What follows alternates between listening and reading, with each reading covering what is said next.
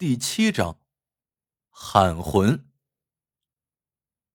我一听到招魂，就有些害怕了。可爷爷说，现在找不到刘彻的家人，只能从刘彻身上下手。那寿衣煞不是普通人能想到的，所以必须搞清楚，在林月如的身上到底发生了什么事情。爷爷不知道从哪里弄来一只大公鸡，用红绳。绑住大公鸡的一只脚，另一头让我绑在了刘彻脚上的大拇指。爷爷告诫我，等一会儿没让我开口，让我连个屁都别放。我老老实实的站在了一边，就看见爷爷手中拿着两片不知道是什么的树叶，在刘彻的眉心处狠狠的擦着。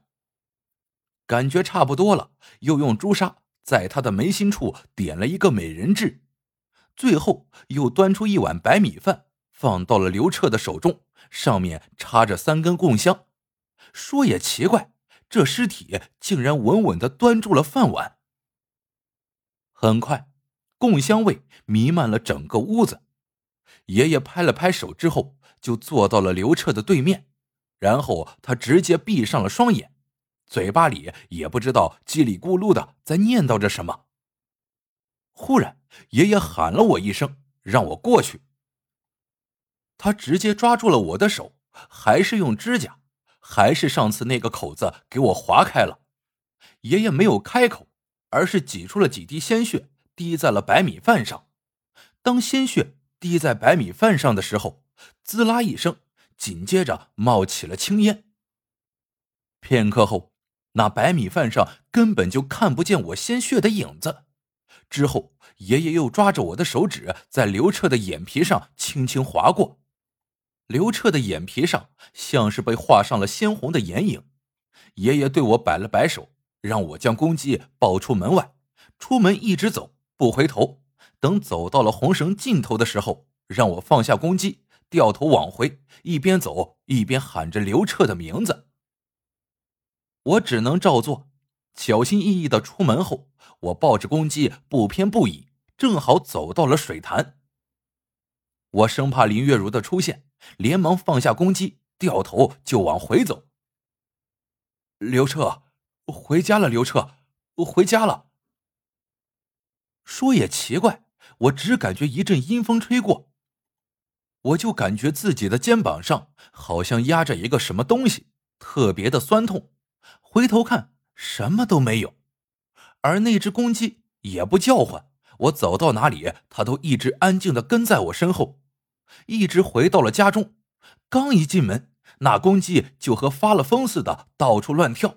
爷爷连忙叫我抓住公鸡，给他抱到刘彻尸体的怀中来。我不敢怠慢，连忙照做。只是我刚蹲下身，将公鸡放好之后，我抬头看了一眼刘彻。却发现他的双眼不知什么时候竟然睁开了，正直勾勾的盯着我。我只感觉脑袋一阵晕眩。等我反应过来的时候，好像刘彻尸体的身后还站着一个黑影。来了！爷爷吼了一声，立刻将我拉到了自己的身后。此时，他看着那个黑影说道。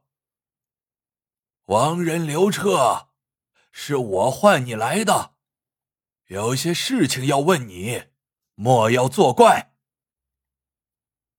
我，我死了。待到黑影周边的黑雾散去过后，那不是刘彻的亡魂，还会有谁？他看见了我，要不是爷爷拦下了他，他直接扑了过来，给我吓得全身都冒冷汗。我不想死，我不想死。刘彻，你已经死了，尘归尘，土归土，我会好好安排你的身后事。但是现在，你需要告诉我们，你和林月如之间的事情。爷爷说话很镇定。我咽了口唾沫。看着此时正死死盯住自己尸体的刘彻发愣。过了片刻，刘彻竟然鬼哭狼嚎起来：“都是我，是我贱，是我害了小茹，也害了我自己。他扑通一声跪倒在了地上。当刘彻开始诉说自己和林月如之间故事的时候，在我的心中，时不时的会骂上两句“人渣”、“骗婚”、“骗财”、“骗色”，这些在新闻上经常可见。可这些事情竟然发生在了我身边。刘彻就是这样的人，他已经结婚了，有老婆，不过这些他家里一概不知。本来他是打算在结婚之后骗些钱就离开，不打结婚证，可没有想到，任他说个天花乱坠，林月如却十分有理性，必须打结婚证。后来刘彻没有办法，就退一步说，等到结婚第二天再去打。他是琢磨着弄一些彩礼钱，可是林月如留了一个心眼，就找关系去查了一下，这一查。林月如彻底崩溃了，这才在婚礼的当天逃出来自杀了。刘彻会变成现在这样，我完全一点也不同情。早知道我都不会让他进我家门。现在好了，也害了我。如果不是看在他是鬼的份上，我真想冲上去揍他一顿。但是爷爷却没有表现的我这么明显，他点了点头，问道。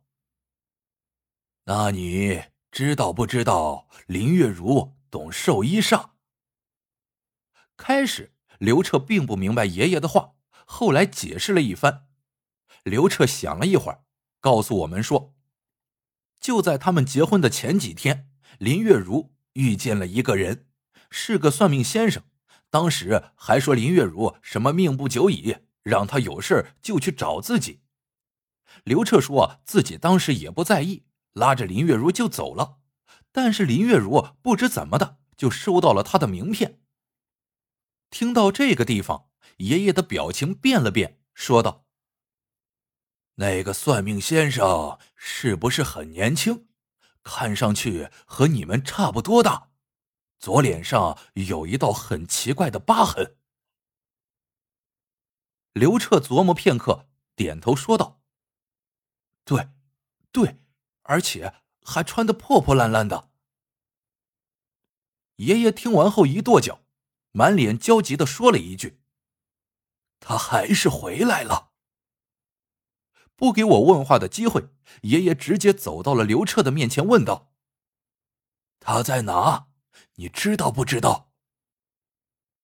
刘彻摇摇头，说自己就见过一次。爷爷也没有多说。直接走到了刘彻尸体的边上，伸手拔掉了白米饭上的三支供香。在这之后，我就看见刘彻的身影慢慢从我的眼前消失了。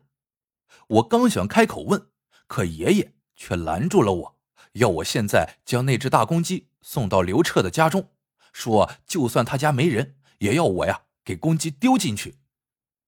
而他自己则是打起了电话。我不知道发生了什么事情，但是肯定和他们口中的那个算命先生有关。我出去送鸡了，爷爷就在家里，好像是给林叔打电话。但是等我回来的时候，却发现好多警车停在了我们家门口，爷爷再一次被戴上了手铐，给押上了警车，还有医护人员将刘彻的尸体从家里给抬了出来。这下糟了！我大喊爷爷，可是警察给我拦了下来，说我爷爷偷盗尸体，触犯了刑法，必须带回去，还问我有没有参与。这个时候，我爷爷就大喊，说我刚从外面回来，说我不知道。他不想连累我，可是我此时只能眼睁睁的看着爷爷被带走。在开车之前，爷爷还告诉我，叫我一定要把刘彻的身后事办好。突然，在车开到一半的时候，我猛然听见爷爷朝我喊：“小崽子，一定要小心水潭。”本章播讲完毕，感谢您的订阅收听。